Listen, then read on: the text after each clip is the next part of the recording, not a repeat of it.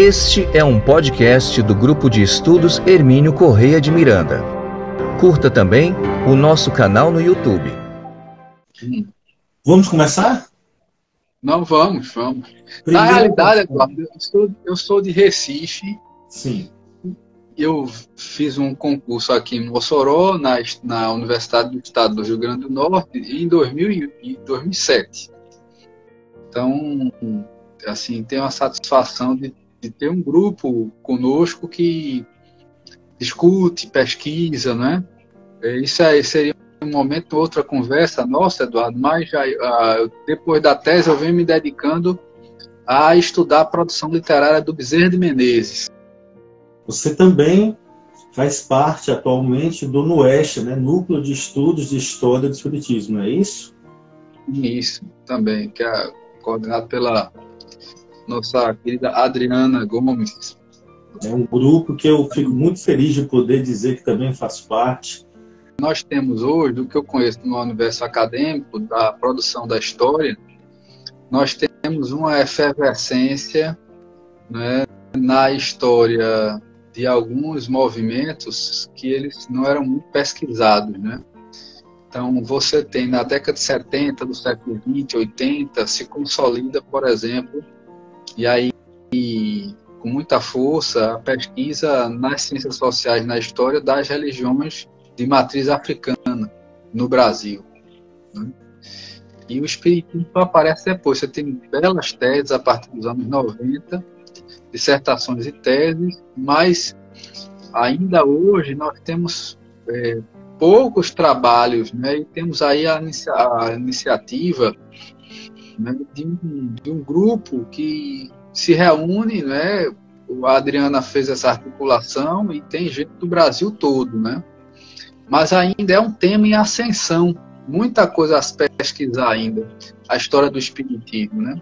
Você tem um tema, um segmento clássico, que era o catolicismo, né? Que foi a religião oficial do Estado, que é a maior religião do Brasil, você tem muitas pesquisas de história do catolicismo e agora cada vez mais também pesquisas sobre o movimento evangélico, né? A história dos evangélicos, etc.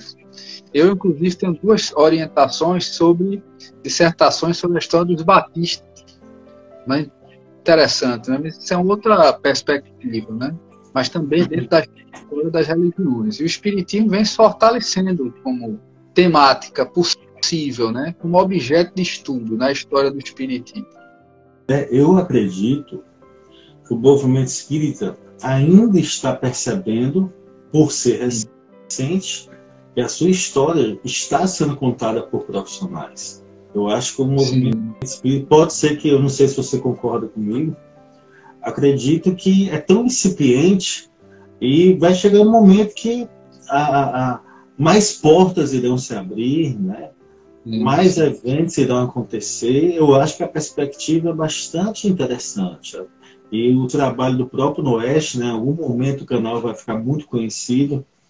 Como é que você, professor é, você encontrou o seu projeto? Como foi a sua ideia de estudar Chico Xavier em Universidade Federal, em um programa de história? Como é que você encontrou o seu projeto? Tinha uma, uma trajetória, entrei com um projeto, eu tenho uma formação em História e o mestrado em Educação. Ainda hoje, uma das, uma das asas que eu pesquiso são as questões didáticas da história escolar. Eu sou um pesquisador também do ensino de História. E eu entrei no mestrado em História com uma discussão sobre livros didáticos. Eu tenho um texto, inclusive, sobre o caso do livro didático é, no caso do espiritismo nos livros didáticos brasileiros, sabe?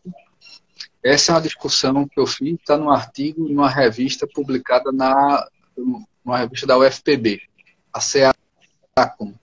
Mas, é, mas, mas para lhe contar, eu entrei nesse, nesse programa fazendo doutorado nisso. Só que tinha um autor que era a minha referência teórica né, principal. Ainda hoje é um autor que eu tomo como referência do livro e da leitura, que é um historiador francês chamado Roger Chartier. Chartier. É, isso aí, o Chartier, eu, eu lendo os textos do Chartier, e, e fiz um investimento nisso. E se você pegar as minhas anotações nos textos, na tese do Chartier, por exemplo, que é um estudo assim com vários são são vários temas articulados, é uma tese muito interessante, pouco falada no Brasil. E, e que ele é mais conhecido como história cultural, entre práticas e representações e outras obras, né? E a tese dele eu fui lendo e eu fazia uma série de anotações. Se você pegar as anotações, eu vou migrando do interesse dos livros didáticos para o interesse do espiritismo, dos livros espíritas. Porque eu fui entendendo, eu já era um leitor da história do espiritismo, né? eu já tinha lido, por exemplo, a tese, do, a dissertação do Emerson Gimbelli, né? um amigo da Unicamp é, tinha me mandado uma série de produções de lá, não é? A Eliane Moura, que fez uma tese que toca no espiritismo também. E eu fui ler esse pessoal, eu estava lendo esse pessoal todo, mas por, por, por, prazer, por gostar de ler história. Né? Era o meu hobby, era ler e estudar sobre a história do espiritismo. Mas eu não fazia isso academicamente. Só quando eu fui fazer, estudar o Chartier, e a história do livro, eu ficava me remetendo aos livros da minha adolescência, a coleção André Luiz. Eu disse, cara, isso é muito interessante da gente pesquisar a história do, do Espiritismo a partir da história do livro.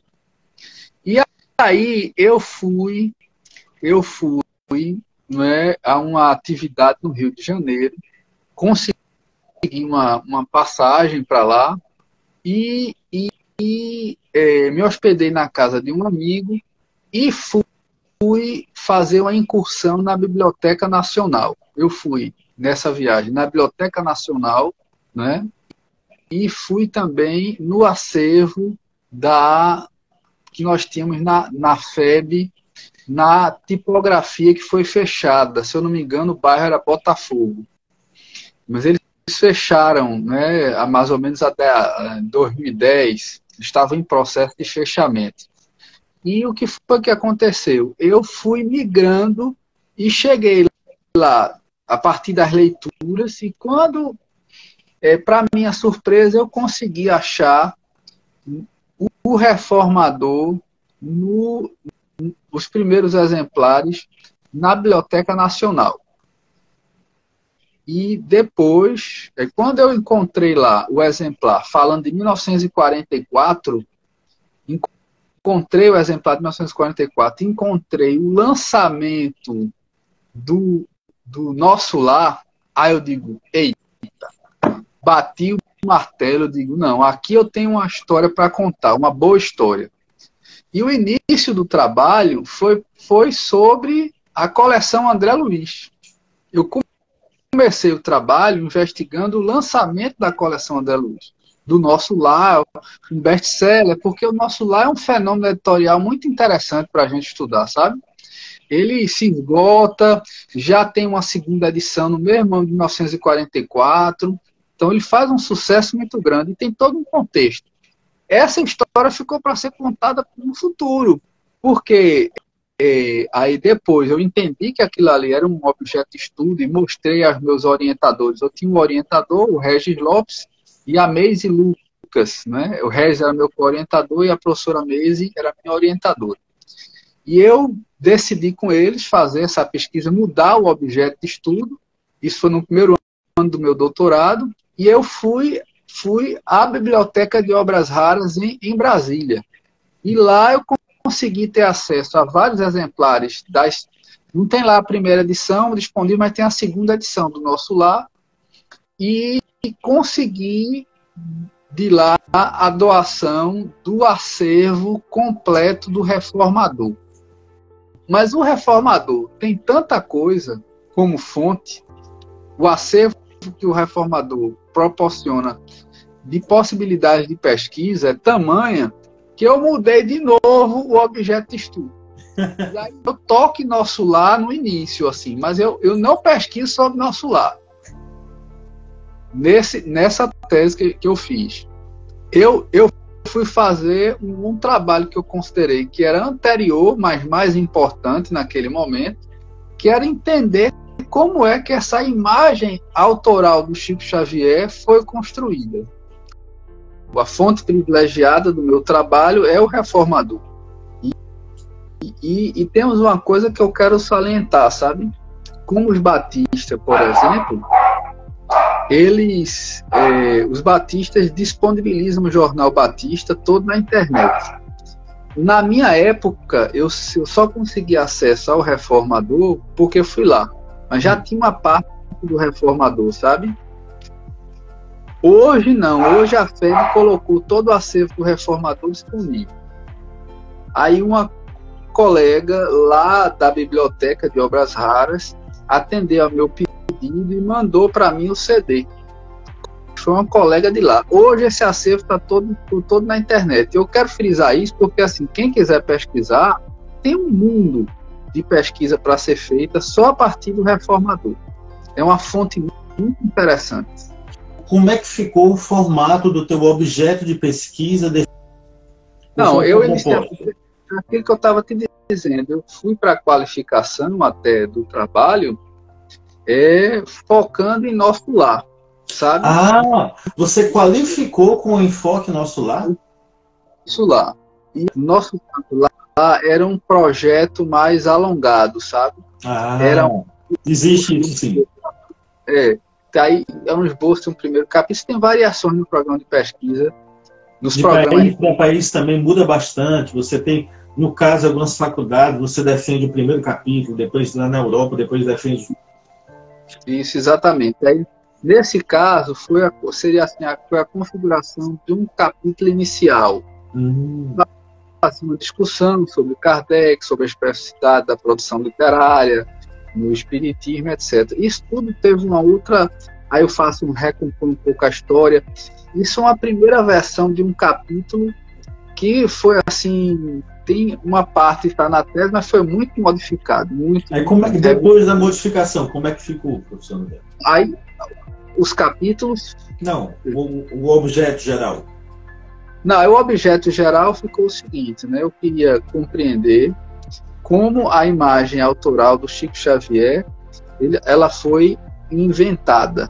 A expressão inventada não, quer, não remete ao senso comum. Esse é um conceito que não remete ao senso comum de, de invenção, de mentira, não. Mas como ela foi produzida, criada, porque eu discuto na tese que essa imagem não está. Não, primeiro, assim, eu não vou discutir o espiritismo como um fenômeno é, metafísico, entende? Ou transcendental, ou se existe mediunidade ou não existe. Eu vou, def, vou estudar o espiritismo como fenômeno cultural. Como fenômeno cultural é uma realidade e em contexto. Né? E, e aí, como fenômeno cultural, eu fui investigar esse processo coletivo que passa por muitas mentes, muitas mãos, de uma imagem autoral do Chico Xavier. Como é que isso se deu a partir das páginas do Reformador? E aí nós não estamos não, trabalhando o conceito de mentira, entende? Sim. Que é, é, é a, a grande questão é como aquela, aquela primeira geração de leitores e aí os editores, né, nós temos, os, a tese mostra isso, né, o, o Manuel Quintão é o grande mecenas do Chico Xavier, né, o jovem Chico Xavier teve um apoio muito grande do Manuel Quintão, né, e tem toda uma engrenagem colocada né? Então, invenção enquanto criação social, enquanto perspectiva de apresentação da imagem editorial, cultural, não é, não é ok. Exatamente, mas de representações construídas que dão a ler a realidade por um grupo. E quem, quem é esse grupo? É o grupo da a FEB, os editores, a própria produção do Chico Xavier, a repercussão na leitura. Então, seus leitores, editores, né, é, da FEB, eles dão a ler, constroem uma imagem do Chico Xavier. O que é, que é importante dizer? O livro não trata assim de aspectos biográficos da vida do sim, Chico. Sim. Lógico que toca em algumas questões, mas não é uma biografia. E aí a fonte que eu tive foi o reformador. E aí o que é que eu faço? Eu vou recuperar as estratégias editoriais de lançamento do Jovem Chico. Perfeito. Então, se eu, isso aí eu tenho alguns capítulos que eu, eu vou falar para vocês, eu uhum. espero que a gente está hoje, mas assim, a estrutura da tese tem quatro capítulos, são praticamente duas partes. A segunda parte é sobre, versa sobre especificamente sobre isso, as estratégias editoriais, como o Chico Xavier foi sendo apresentado ao grupo de leitores, que eram, eram os leitores espíritas, um jovem desconhecido, uhum. e como isso vai interagindo com a leitura, com as repercussões do lançamento do livro. Mas para se lançar Parnaso de Além, de Além Túmulo, eles, eles levaram quase oito meses uhum. é, de publicação, apresentando pequenos trechos, falando do Chico Xavier, para chegar e apresentar o Chico e publicar para Fazer uma pequena, pequena digressão, né? Ganhei de presente Sim. mês passado o Parnaso. É, segunda bem. edição. Ixi, que maravilha. Ainda, ainda não é a versão final, né? Segunda, não, segunda edição aqui em 1935, vai lá para o memorial. Acho que não vou mandar nem reformar, está em relativo bom estado. Você falou é em Paranaço. Bom, estratégia editorial. Sim, e aí, é. professor Agora, deixa eu te dizer, em relação às fontes, o que é que eu pego lá? Por exemplo, eu estudo os artigos, eu estudo o que falam sobre o Chico Xavier, etc., várias estratégias de lançamento. Você tem a, a coluna específica do Manuel Quintão, mas tem outras coisas, né? Outras, outros momentos, outros intelectuais espíritas que ele coloca, ele opera né, para se posicionar em relação ao Chico Xavier. Nós temos também o catálogo da FEB em 35. E esse catálogo eu também estudo, que são as leituras que, que formaram o Chico Xavier e a geração do Chico Xavier. Quer dizer, eu, antes de chegar no Chico, eu passo também pela literatura que o formou. Os livros estavam à disposição e eram lidos na geração, na geração do Chico. Entende? Perfeito. Eu vou pedir para você pedir para o professor André Seal ele deixar a forma de vocês poderem adquirir o livro dele. Quer? Você quer dizer logo agora, professor André? Ah, tá certo. Não, o, o, Senão a gente esquece peço, também aí. Não é, é isso mesmo. Eu peço que vocês escrevam para é, para o, o meu e-mail que é André V de Victor André V Cio, que é S-E-A-L. André V Cio, arroba yahoo.com.br. Repita, por favor, André. André V Cio, que é Seal, que se escreve, né? S-E-A-L, André V Seal, arroba yahoo.com.br. E aí você escreve para mim, eu vou passar um pix. Esse esse esse e-mail é, é também uma chave Pix, mas passa para mim porque aí é, a gente precisa contabilizar quanto é o livro, é 70 reais mais o frete, né? E aí é, a gente acerta por e-mail essas questões. Sobre Perfeitamente. Então, eu poder postar. Adquirir o livro, é, é, via de regra, né? Via de regra, eu leio o livro primeiro, para depois entrevistar a pessoa. Mas como eu já folhei a sua tese, não com a atenção que merece, né, muita coisa acumulada, mas uma tese justamente premiada, um trabalho que me permite elogiar, porque eu sou um trabalho bastante rigoroso de pesquisa. Conheço o professor Regis Lopes, uma figura bastante conhecida, intelectual bastante conhecida aqui da cidade, uma pessoa muito gentil e atenciosa, e parabéns, é. depois a gente, no final, a gente fala do prêmio, tá? Então, estratégias editoriais para apresentar Chico Xavier para o Brasil e para o mundo. Aí agora, por favor, fale para a gente.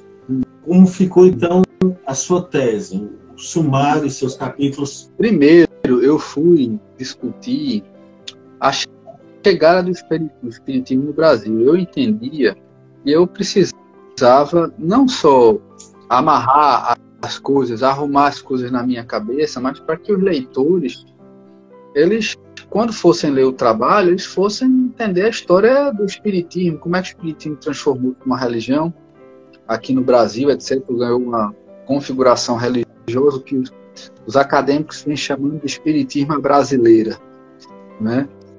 E, e eu vou discutir isso na tese. Tem um pessoal das ciências sociais, um trabalho em antropologia e outro em, em sociologia, que eles divergem, é, e eu vou me, nesse primeiro capítulo, eu vou me situar nesse debate, tá certo? Eu vou tentar explicar em rápidas palavras qual é o debate. Como é que o espiritismo ganhou essa conotação religiosa no Brasil? Mais do que na França.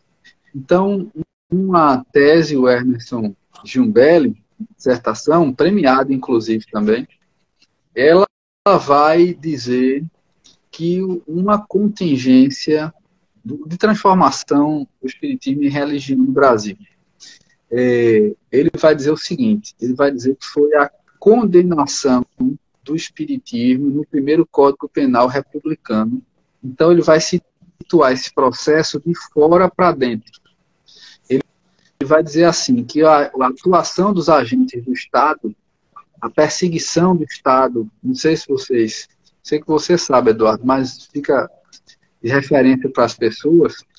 O espiritismo foi criminalizado no primeiro Código Penal republicano e os centros espíritas foram fechados, a própria Federação Espírita Brasileira foi fechada, etc. E médios é, processados por exercício ilegal da medicina.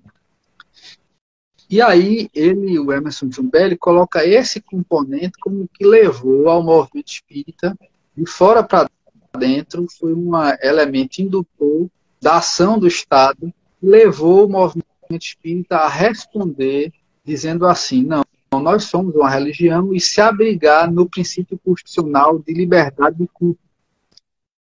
E aí, como o catolicismo deixou de ser religião oficial, e aí o espiritismo tinha, né, como religião, estava garantida a, a, a, a, liberdade de culto. Isso passou, inclusive, a fortalecer o rótulo espírita como rótulo religioso, porque até há pouco, pouco tempo antes, alguma, né, poucos anos, décadas, né, com a chegada do espiritismo no Brasil, não, o espiritismo não representava um rótulo religioso. O espiritismo era um conhecimento que os católicos podiam ser espíritas também. Né? Então, isso é a questão do Emerson Jumberto. O que é que eu faço? Eu vou discutir com ele, certo? Mas também com Célia Ribas, que Célia Ribas vai situar o movimento de, de dentro para fora. Porque o que, é que ela vai dizer? Ela vai dizer que as disputas internas do movimento espírita levaram né, foram vencidas pelo, pelo grupo de religiosos, porque o movimento espírita no século XIX, você não tem uma instituição canônica feito papado que dissesse assim, essa a leitura correta das obras de Kardec é essa. Então você tinha uma diversidade muito grande dentro do movimento espírita e aí dessa diversidade você tinha disputa e grupos que se auto-identificavam de religiosos, de espíritas científicos, de espíritas filosóficos, de kardecistas, de puros, uma série de, de rótulos internos. O que é que eu vou dizer? Eu vou juntar as duas explicações, eu me posiciono no debate, eu tento, tento mostrar que isso é de dentro para fora, é de fora para dentro, isso é uma relação de, de mão dupla, não é? E, e eu digo que isso aí foi eu que disse e os outros não disseram, que essa disputa é vencida pelos religiosos através da eleição da literatura como forma de consolidação do espiritismo como religião.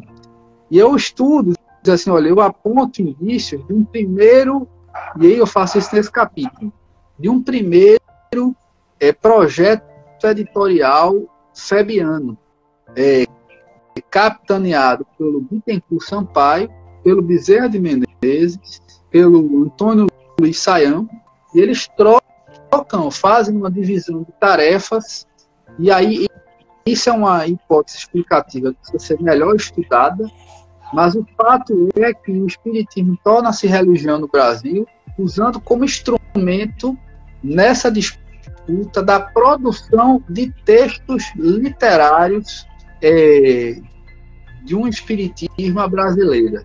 Autores brasileiros se posicionando como espíritas e produzindo textos doutrinários e literários espíritas. É daí o meu interesse posterior pela produção, inclusive da literatura, literatura mesmo, do Bezerra de Menezes, pouquíssimo conhecido. Mas pouquíssimo, desculpa, desculpa, pouquíssimo conhecido, infelizmente escreveu muito, não foi pouco não.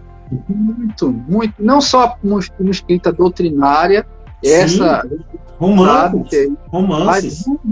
romances, romances, e ele escrevia bem, viu? Quer dizer, eu vou estudar na tese um segundo capítulo, que essa é a discussão do primeiro, mas eu vou ser bem sintético nas outras, tá bom, Eduardo? Porque eu sei que a gente tem que. Fica à vontade, fica à vontade. Mas no segundo capítulo eu vou pegar a partir do Bezerra de Menezes, essa. O Bezerra de Menezes, os romances eram, eram romances que eram entendidos como da produção da imaginação criativa do autor. Então, eu vou estudar o segundo capítulo o catálogo de livros publicados pela Federação Espírita Brasileira. E aí, o que é que eu faço? Que esses são os livros que tinham à disposição para o Chico Xavier. E eu mostro, mostro, né? E Kardec era uma referência, você tinha o Leon Denis. E eu mostro que existiam já muitos romances espíritas. Eu mostro o movimento da FEB num segundo projeto editorial, lançando autores nacionais, autores já renomados, novos autores, fazendo a tradução de, de novos, novos é, textos do movimento espiritualista europeu.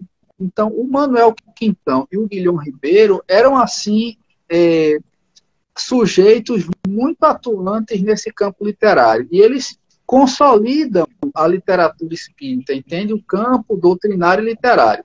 Então, é um segundo projeto editorial que o Chico Xavier representa um dos autores lançados. E aí, um jovem totalmente desconhecido. Se eu perguntar a vocês assim, olha, vocês conhecem o Manuel Quintão? Se você chegar no centro espírita hoje, quem é Manuel Quintão? Agora, na época, em 31, 32, 35, o Manuel então era a grande referência porque ele escrevia sobre as obras, ele lançava os autores, e foi ele que lançou o Chico Xavier e que defendeu o Chico Xavier nos primeiros anos, que As são polêmicas. coisas que eu das polêmicas. E qual é a questão? Inclusive Deixa eu dizer, dos, dos ataques internos. Oh, desculpa, professor. Não, não, não, muito massa, muito massa. Vamos ver assim, no o, o, segundo capítulo, eu vou dizer assim, a diversidade de regimes de autoralidade, não sabe? Os uhum. vários autores. Inclusive, você não, não tem o livro psicografado como a principal referência, não. Se você pensa no livro espírita hoje, você pensa no livro psicografado, né?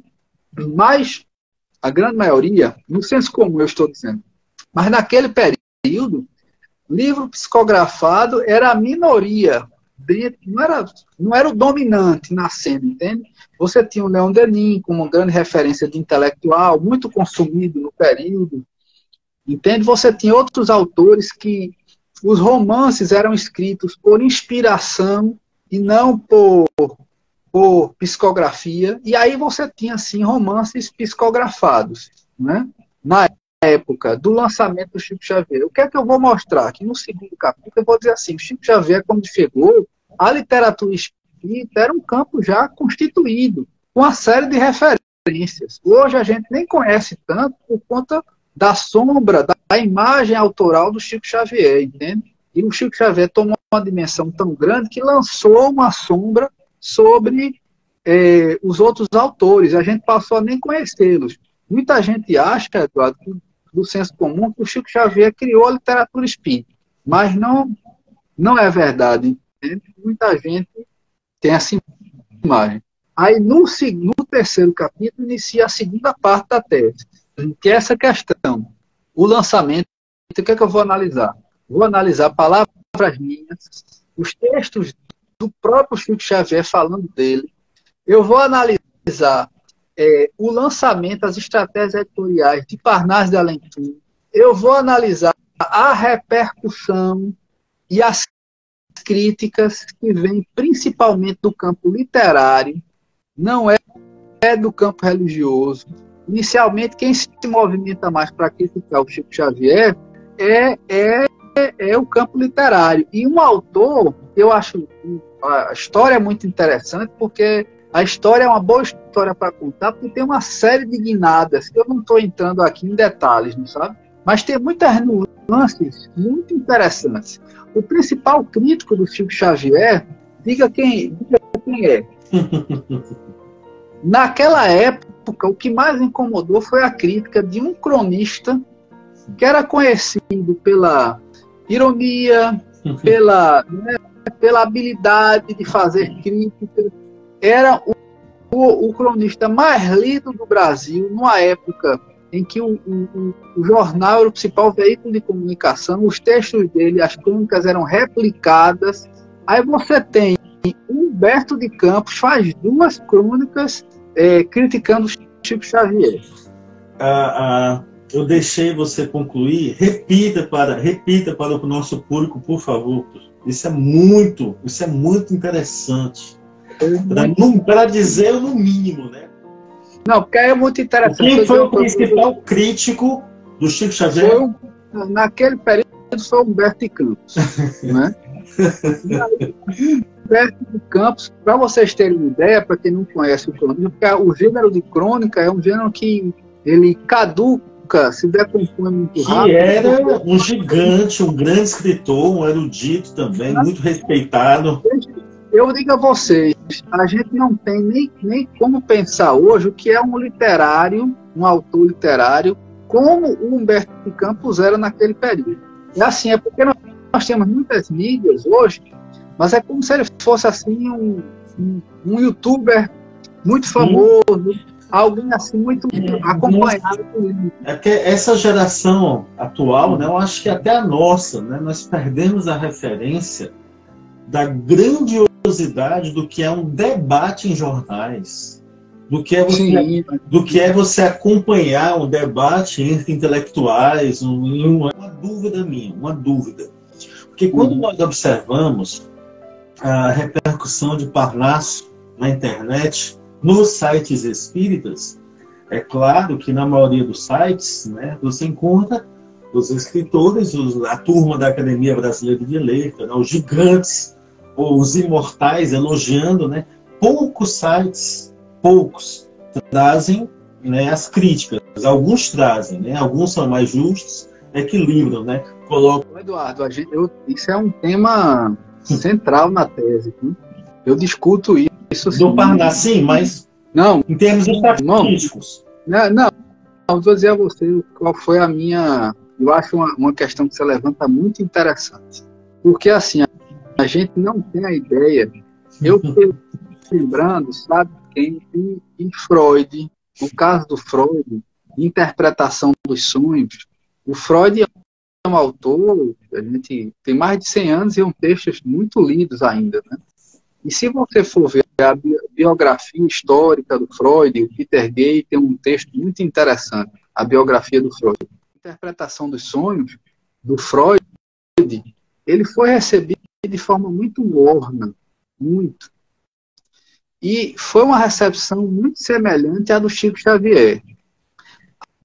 o Chico Xavier, o Parnaso Alentum, não foi é, recebido é, com, com, festa, eu vou dizer assim, para o grande público entender, pelo movimento espírita, não. O Manuel Quintão, inclusive um dos artigos que eu discuto na tese, ele se ressente do silêncio dos espíritas. Ele diz assim: olha, as críticas eu até entendo, mas o, o silêncio dos espíritas né, era o que mais incomodava ele. Na academia, como... professor, o silêncio é pior do que a crítica, né? Para quem não sabe. Não se manifestavam, e aí é, teve uma manifestação né, capitaneada por essa, essa crítica muito ferrenha do Humberto Campos. Humberto Campos, é, deixa eu só citar uma coisa para vocês.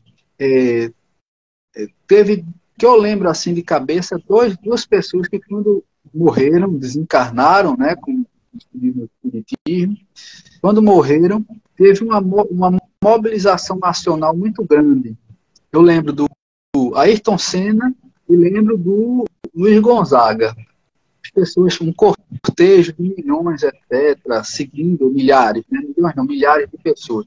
Quando Humberto Campos morreu, foi semelhante essa manifestação, porque ele escrevia crônicas escrevia sobre a doença que estava passando e ele vai e ele vai e morre num procedimento cirúrgico. E, e aí essa morte dele, pouco tempo depois, isso é uma virada que eu dou no, no quarto capítulo, que eu mostro a invenção dos autores espirituais do Chico Xavier. E vou estudar dois, o Emmanuel e o Humberto de Campos. Mas por quê? Humberto de Campos é um crítico, isso é uma, uma, uma, um giro assim fantástico, porque ele é um crítico que incomodou. Ele acusou o Chico Xavier, nas entrelinhas, de fazer imitação de estilos. E dizia assim: a gente que faz tanto sacrifício para poder ganhar vida escrevendo, agora esse pessoal vindo do outro lado né, da morte e vai, e vai escrever de graça. Se, como é que a gente vai ficar? Como é que ficarão os vivos se os mortos continuam a escrever? Né? E não cobrar nada por isso. Então, isso puxou uma crítica que era acusar o Chico Xavier de imitação de estilos. Eu vou mostrar na tese no segundo capítulo, toda a engrenagem da FEB mobilizada para defender o jovem Chico Xavier. Mas ele passou cerca de três anos apanhando muito, e com uma, uma recepção muito morna dos textos. E aí ele continuou publicando, a FEB e o Manuel então dando apoio a ele, e a reviravolta vem no quarto capítulo, quando o, o Humberto de Campos é psicografado pelo Chico Xavier e se transforma, ou é transformado, num autor espiritual.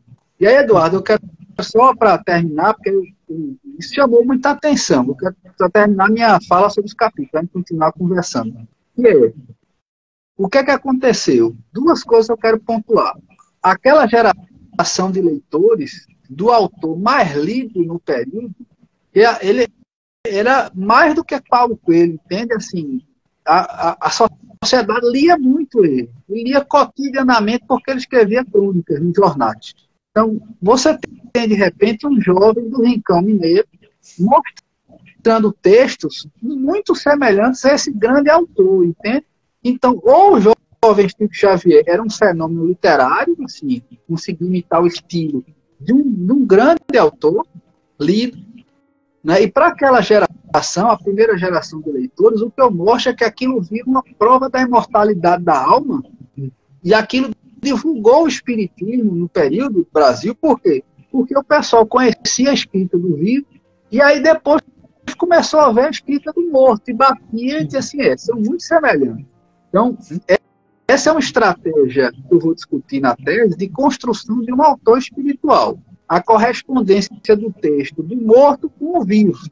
E aí, e o, isso chamou tanta atenção, o Chico Xavier foi. E a, mais... Me permita, né, a gigantesca, óbvio que você vai falar, mas Sim. o gigantesco impacto que isso teve, benéfico para o bem e para o mal, mas principalmente benéfico, porque aí a gente tem a dimensão, graças à perspectiva que você criou, do que é o autor ser criticado por um dos escritores mais populares do Brasil, e no segundo momento esse autor desencarnar e passar a psicografar por esse autor que ele criticava. Olha a guinada.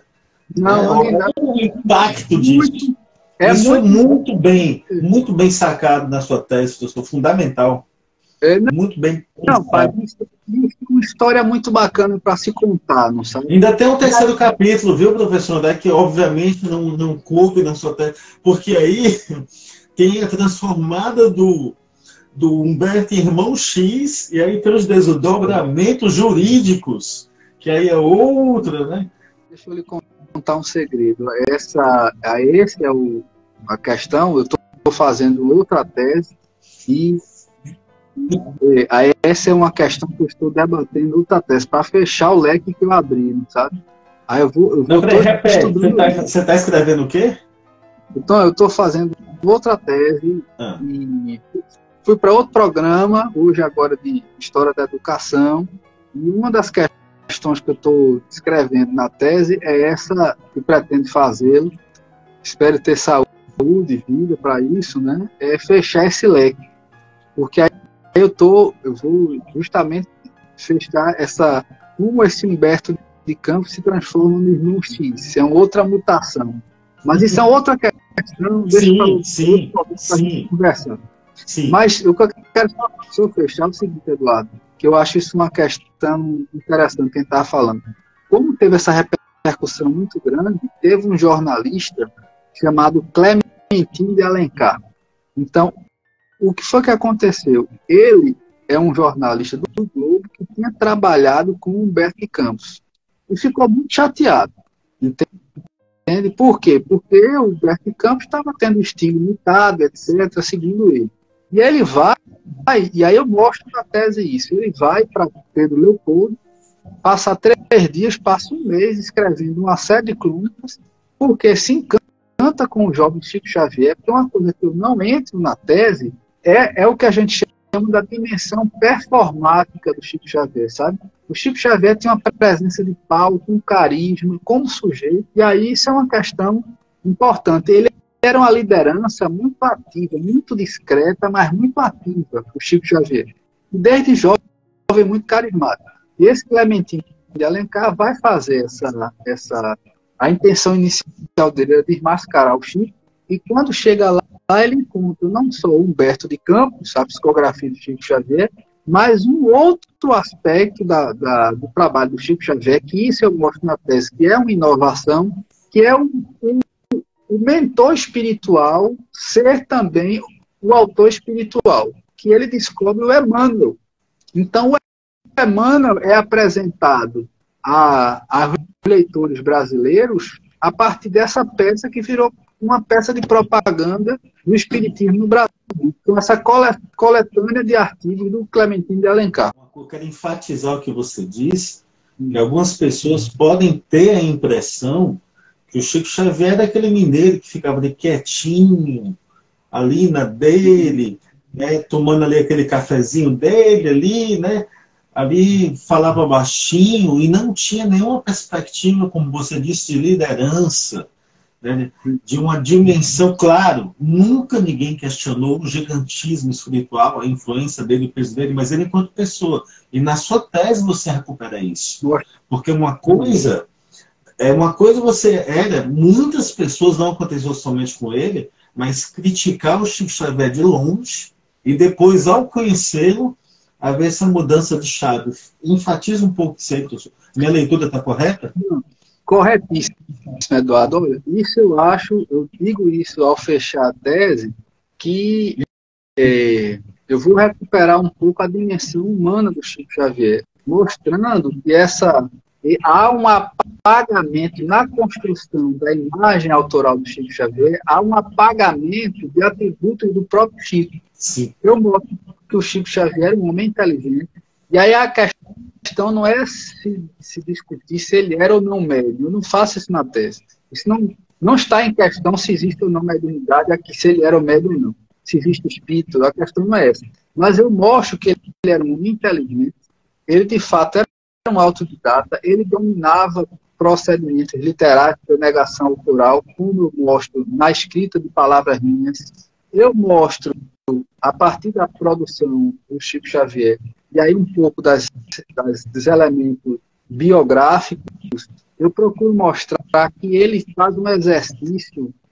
já já em 38 ele torna-se a referência doutrinária e não faz isso à toa ele se impõe pela produção, mas também pela dimensão da atuação dele. Então, ele, para mim, Eduardo, é, faz uma coisa dificílima, que é aceitar a negação de seus atributos, inclusive ele dando uma demonstração que alguns podem ler como humildade, entende? Ou como estratégia, mas uma estratégia no mínimo incomum que é ele abre mão da remuneração, abre mão do destaque, e da, da, da posse da ideia e ele opera dentro de um regime de autoralidade e tornando-se uma liderança, isso que eu acho difícil. É uma grande liderança que transborda o próprio movimento espírita para o campo religioso, da atuação dele ao longo do século XX. E ele é extremamente discreto. discreto.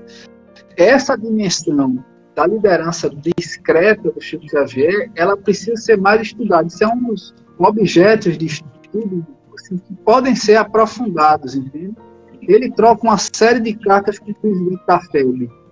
A gente tem só algumas notícias a partir de um texto de Sueli Calda-Schubert, que ela seleciona, entende? Mas a gente, se a gente tivesse a oportunidade, como pesquisadores, de acessar esses textos, seria fantástico, porque mostraria essa dimensão de bastidor do Chico, entende?